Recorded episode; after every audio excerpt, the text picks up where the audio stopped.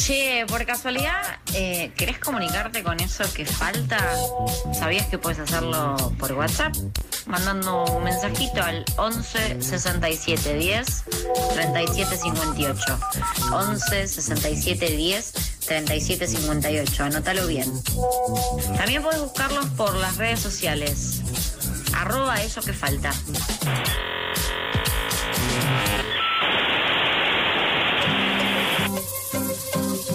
14.36 en la ciudad de Buenos Aires, estamos en vivo en FM La Tribu, esto es Eso que falta, y venimos compartiendo en, este año electoral la cobertura que está haciendo Revista Crisis o el colectivo Crisis en relación a análisis, podríamos decir, a profundizar ese análisis respecto de, de los resultados que fueron sucediendo a lo largo de todo este año, y estamos en comunicación, obviamente no podía ser de otra manera, con Juan Pablo Hudson, él es integrante del colectivo editorial de la revista Crisis y la última vez que hablamos con él fue claramente con el resultado puesto de las PASO. Muy buenas tardes, Juan Pablo, ¿cómo estás? Emilia y Alejandro al aire de la tribu.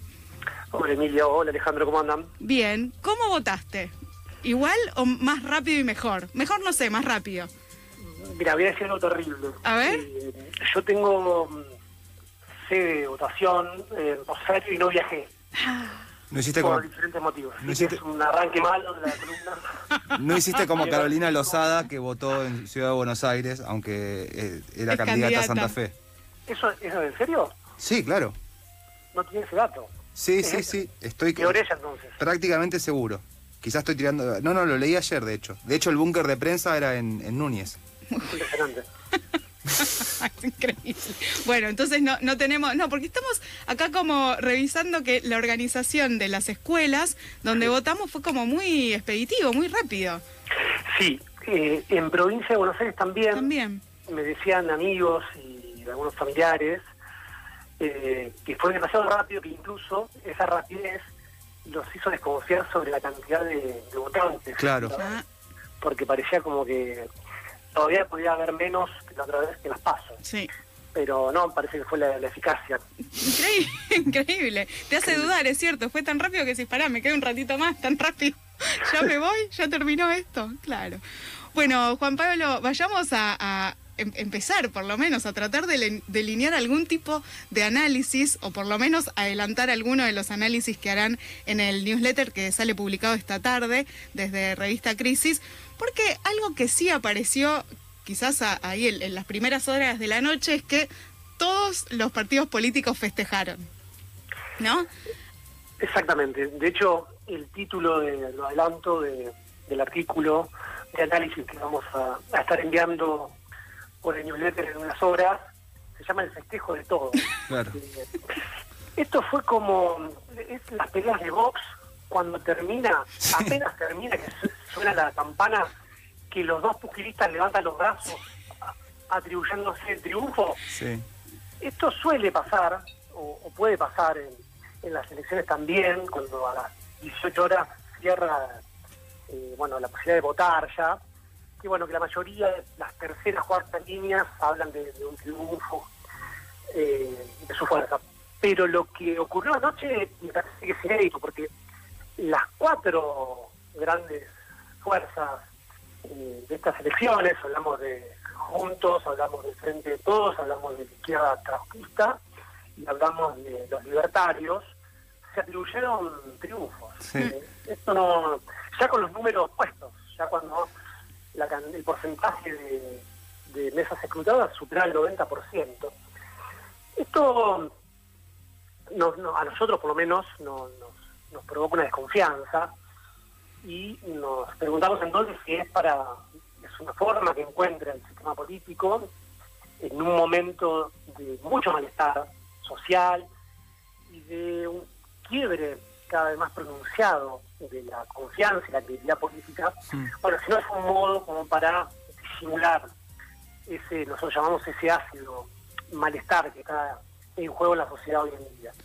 Eh, por lo pronto, el Frente de Todos salió eufórico. Claro. Eh, salió eufórico, eh, así como el macrismo en su momento creó aquella insólita frase que era el crecimiento asintomático. ¿Se acuerdan? Sí, sí, sí. asintomático.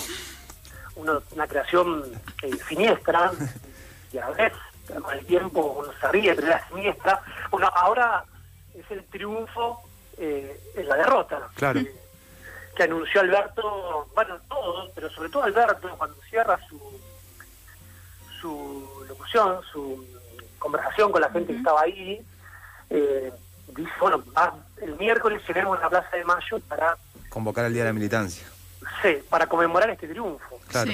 También sabes que pensaba, Juan, en la analogía del boxeo, eh, también festejaron los dos, quizás, o todos, porque nadie perdió por nocaut también, ¿viste? Como que quizás, o sea, las expectativas que se iban a estas, a estas generales, capaz quedaba, había, uno pensaba, bueno, puede haber un golpe de knockout, y efectivamente no sucedió eso, y ahí, bueno, entender un poco de por qué están festejando también.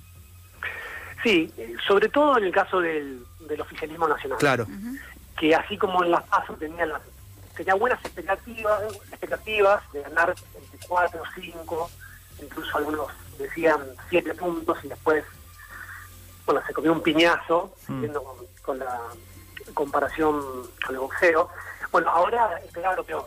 Yo creo que tenían, dado, dado las revueltas en torno al problema de la seguridad, los datos de inflación, el crecimiento que no llega a los bolsillos, temían que la brecha, sobre todo en provincia de Buenos Aires, entre Santil y todos atrás, fuera todavía mayor, lo cual hubiera generado un desastre en la, bueno, la normalidad del presidente y de golpe lograron, por lo menos en la provincia de Buenos Aires, que todavía sigue siendo la madre de todas las batallas, empardar la cuestión y quedar ya un punto 3 de, diferencia a un empate técnico que les permitió esto, salir eh, a, bueno, a levantar las banderas, a decir que habían logrado una reversión histórica, y de hecho lo fue, porque salvo en 2011, revisamos los datos con, la revista, cuando Cristina sacó el, el famoso 54% de los votos y fue reelegida, eh, salvo ahí eh, que el periodismo logró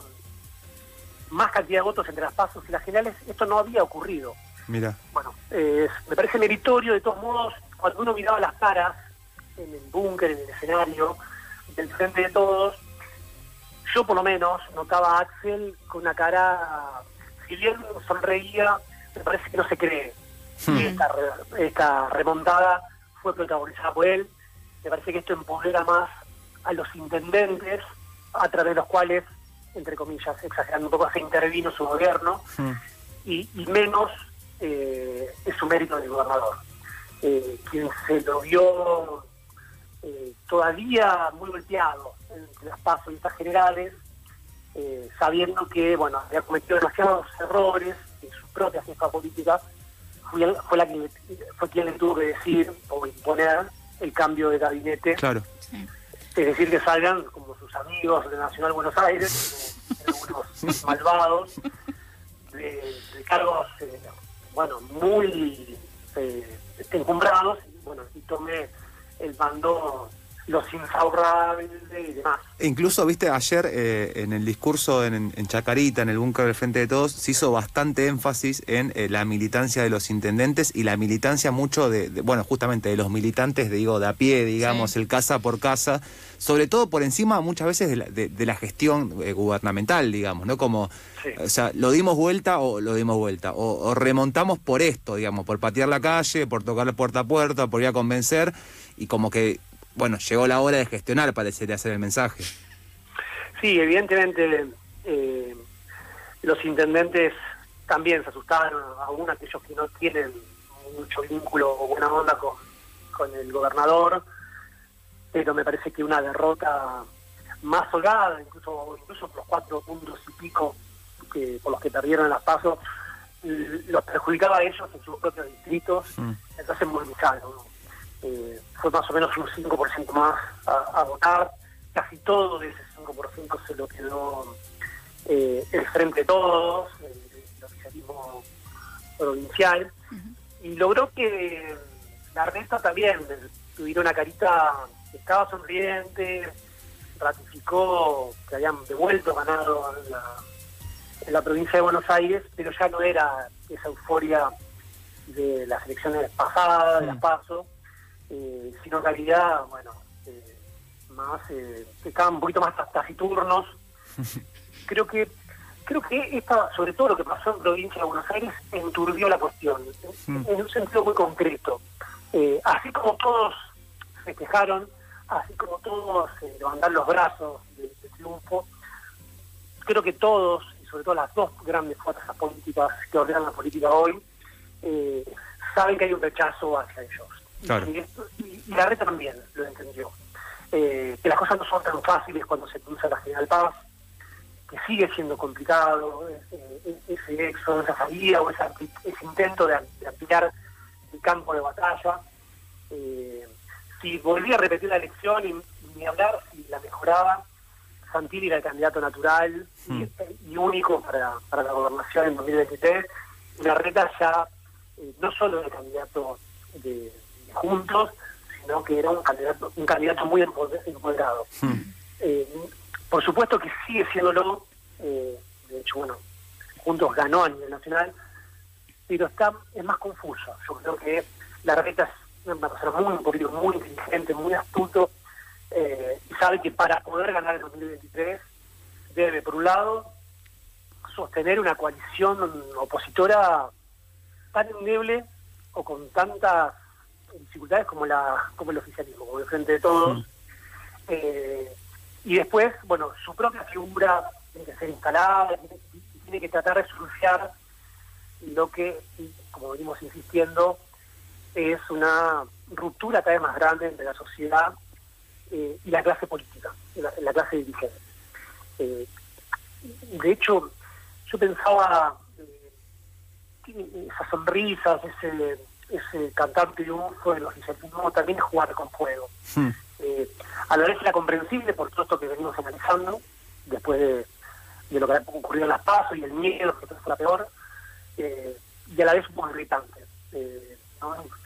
Algo que no había ocurrido, eh, mandar a, a, bueno, a conmemorarlo el miércoles. eh, yo, yo temo esa relación entre la dirigencia y las bases sociales. Claro. Sobre, sobre todo cuando uno ve los números de, de mi ley, eh, y también está, hace una gran elección en la provincia de Buenos Aires, Sí. tercero, con más de siete puntos, eh, todo un logro, todo un logro para, para los libertarios. Juan, eh, donde también hubo un, un mayor caudal en términos de participación, de votos, fue en Santa Fe, Sí. aunque en este caso sí hubo ganadores y perdedores, acá nos festejaron todos, y, y quizás el gran ganador es el radicalismo. Te quería preguntar qué sucedió desde las PASO hasta ayer en la provincia gobernada por Perotti y también qué es lo que se viene o qué se puede empezar a vislumbrar lo que va a suceder ahí. Mira, ahí cuando muestran las infografías de la Argentina y, y ponen a Santa Fe amarilla, yo creo que, que eso es equivocado. Me parece que Es morada. Eh, sí, Santa Fe debería estar morada, roja y blanca, eh, porque volvió a ratificar eh, la periodista Carolina Lozada, que recién va al salto a la política, la gran elección que había hecho en las PASO, eh, aumentó levemente el caudal de votos, Hmm. eh, le sacó más o menos unos nueve puntos de distancia a Marcelo Lewandowski, otro periodista, esto es algo muy notable en Santa Fe. Después cuento brevemente algo de la ciudad. Hmm. Eh, otro periodista que se presentaba con ella en la categoría senador. Lozada, bueno, lo superó con nueve puntos. Lozada venía aupada, aupada por el radicalismo de la ciudad de Santa Fe, Hmm. la, la capital de la provincia. Y en la categoría de diputados, el líder radical, Mario Barleta, un halcón, podríamos decirlo así, dentro del radicalismo, alguien que estuvo muy cercano al, al, al macrismo, se impuso también sobre Roberto Mirabella, que no es una figura menor, se impuso la categoría de diputado, es la mano derecha de Perotti. Perotti Claro. Puso a jugar a Mirabella, histórico eh, asesor de, él desde su intendencia, sus intendencias en Rafaela. Eh, también cada uno eh, aumentó levemente su caudal de votos, pero bueno, el radicalismo gana en las senadores, senadores radicales, perdón, diputados, y en la ciudad también gana un radical en concejales, en la ciudad Rosario, que la ciudad más grande. Hmm. Eh, esto está marcando que el radicalismo en Santa Fe no solo se impone y desplaza al PRO, sino que también es una carta que va a jugar el radicalismo a nivel nacional cuando se perfilen las internas Claro. a 2023. Eh, bueno, este bastión es nuestro y es la tercera, la tercera provincia en cuanto a volumen electoral del país. Es una provincia menor. Santa Fe y se vistió de, de morada, de, de roja y blanca. Juan, mencionaste 2023 y claramente empieza la rosca, ¿no? Es una rosca larga porque es cierto que dos años, bueno, pueden pasar muchísimas cosas en, en este país, en cualquier país, en este sobre todo creo, eh, pero hay algo que se puede empezar a vislumbrar en relación a acuerdos, a posibilidades, a candidatos.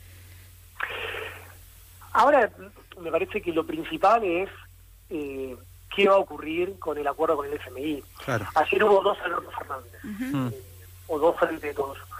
Qué Uno- raro eso, ¿no? Rarísimo. Muy Uno raro. fue el que eh, irrumpió en el búnker de Chacarita y festejó y saltó y, y tuvo una cierta espontaneidad, pero no una espontaneidad. Y otro fue ese video grabado, muy formal, que irrumpió porque no estaba anunciado. De hecho, estaba hablando en ese momento Vidal. Y el resto de, de Juntos. Mm. Eh, y e irrumpe este video muy leído, se veía siguiendo el teleprompter, se dice, Sí. bueno, Alberto, donde lo que estaba anunciando es que ya tienen eh, un acuerdo posible con, con el FMI y que lo van a tratar de refrendar en la Cámara de Diputados. Ahí me parece que puede haber un quiebre, lo que, que decía, que decían ustedes. ¿Por qué? Por un lado, porque para el oficialismo nacional puede significar arriar las banderas por lo que pida cambio Mm. el FMI. Es decir, bueno, puede haber una devaluación, puede haber un ajuste de las tarifas, eh, del, del gasto público, un gasto público que desde la pasada para acá se estiró, se estiró como un chicle producto de, de, de la debate de, las, de esas elecciones. Mm. Y después está la pregunta que va a hacer juntos, que va a hacer, y puntualmente Horacio Rodríguez Larreta.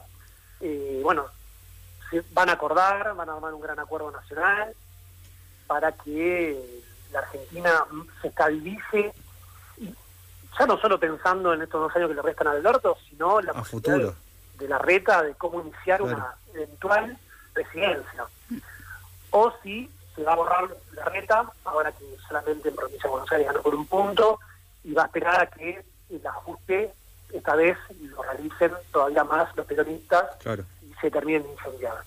Eh, esta, esta es la gran pregunta un- que va a arrancar en realidad, arrancó ahora, pero que vamos a saber un poco más cuando surja el debate en la Cámara de este proyecto llamado de gobernabilidad que anunciaba ayer Alberto. Que ya aparte, que es en diciembre, anunció en diciembre. Sí. Eh, siempre diciembre tiene su... No, es que qué loco es, va loco.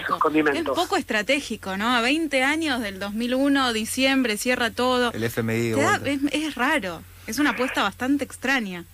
Sí, eh, todo fue raro en ese anuncio, de, de la postura física. Sí. Incluso Ah, pensaba, y no- te quería preguntar también, Juan, eh, él eh, eh, anuncia que todo el Frente de Todos está de acuerdo con esta propuesta, digamos, Sí. con lo cual uno empieza a vislumbrar que digo que todas las, todos lo- los diferentes espacios que conforman el Frente de Todos, inclusive también la Cámpora, Cristina Fernández de Kirchner, están de acuerdo con este supuesto arreglo con el Fondo Monetario Internacional que se va a discutir en diciembre. Digo, ahí también hay algo aparejado que es, bueno, las discusiones sobre el ajuste, que hay que cerrar con el FMI sin ajuste. En principio hubo acuerdo ahí adentro y se va a ir a discutir en diputados con el resto de los bloques a ver qué pasa. Sí, eh, es como vos decís, pero mm, hablando de la volatilidad de la volatilidad de Argentina, hay que ver, hay Sí. que ver cómo, cómo siguen las relaciones de fuerzas y las relaciones al interior de, del frente de todos. Eh, uno no puede descartar, eh, dada la, la fragilidad y las tensiones que viene arrastrando el oficialismo nacional, que Cristina Fernández o otro miembro de la coalición tenga un, un puñetazo en la mesa y cierre bardo, por decirlo Mm. así. Eh, yo no veo que, que haya un bloque monolítico cerrado. Eh, sobre todo cuando, bueno, se sepa socialmente qué es lo que está pidiendo el, el fondo. Claro. Eh, y ahí cuando se escuchen las reacciones, ya no electorales porque pa- pasaron, pero bueno, las reacciones sociales, los distintos actores corporativos, eh, habrá que ver hasta dónde es capaz eh, el frente de todos de, bueno, eh, de ajustar o de, bueno, de intercambiar, por decirlo así, como si fuese algo simétrico, no lo es, con el Fondo Monetario. Juan, Eh, sí. Hay que esperar. Es, es sí. Eh, Es- Para mí este último tramo del año siempre es conflictivo Hay que esperar. para, para todos los gobiernos, para la Argentina y para cada una de las personas, porque ya estamos cansadas. Eh, pero también es cierto esto que este año tan particular, ¿no? A, Sí. a los 20 años del, del 2001, vo- como otra vez resucitar discusión con el esta fondo. discusión, sí. Juan, eh, la última, te queríamos preguntar, no queríamos que quede afuera. eh, queríamos charlar de la provincia donde Patricia Burrich nombró a la versión más fuerte de Cambiemos, está hablando de Córdoba, de, de Schiaretti, de la, de, la, de la provincia gobernada por Schiaretti. ¿Qué escenario también se abrió en Córdoba en función de las elecciones de ayer? ¿Cómo le fue, digamos, a las diferentes fuerzas? Bueno, en, en Córdoba debe ser una de las pocas provincias que hay invariantes, es decir, hay un apoyo a, a Juntos, a Juntos por el Cambio, que se reitera, que se va haciendo cada vez más amplio, inclusive eh, arrasó eh, Hmm, Juntos por el Cambio, esto eh, complica y tensiona a bueno, la fuerza de oficialistas en la provincia de Juan Schiaretti, eh, que siempre quiere una posición incómoda, porque por un lado tiene, reconoce que hay un antikirchnerismo furibundo entre los electores, eh, y lo hace explícito en su rechazo a las políticas del gobierno y de Cristina Fernández en particular, pero después, digamos, si él eh, eh, le da lugar o privilegia ¿no? en, en algo al PRO, se lo comentero. claro. Eh, no tanto quizá pensando en estas elecciones, pero sí en 2023. Hmm, Eh, la diferencia fue fue muy grande entre Juntos y la fuerza de, eh, oficialista en la provincia, hmm. y eso abre una oportunidad para, por fin, que, que Córdoba sea de, del PRO, ya que tanto apoyo tiene, eh, no sé, de la mano de, de Luis Juez, este, tan particular, eh, tan particular figura política, Sí. y Rodrigo de, de Loredo, eh, bueno, que, que alguno de los dos se quede con, con la provincia y ya se terminen las dudas, o si eh, Schiaretti, o sea, si va salir del todo del closet eh, la provincia, o si es que Schiaretti nuevamente va a ser capaz de, en, la, en una elección eh, ejecutiva, imponerse eh, y salvar la, la- la ropa, ¿no? De, Hmm. una tercera, esta especie de tercera vía que es el peronismo ya. Claro. Juan Pablo, muchas gracias por esta conversación porque ya quedaron ahí abiertas algunas pistas para seguir profundizando en el análisis mientras esperamos el newsletter de Crisis. En unas horitas estará en, vuestros correos. Revistacrisis.com.ar para quienes no se suscribieron y tengan ganas de leerlo, recomendado ahí entran, se suscriben y les llega el correo electrónico. Directamente. Está listo y a leerlo. Listo de leer. Juan, eh, te agradecemos mucho. Un abrazo enorme. Un abrazo grande. Pasaba Juan Pablo Hudson, integrante del colectivo editorial Crisis, haciendo un análisis de lo que fueron los resultados de las elecciones legislativas del día de ayer y esperando ahora en un ratito que saldrá este newsletter de la revista Crisis donde vamos a poder leerlo y analizar un poco más en profundidad.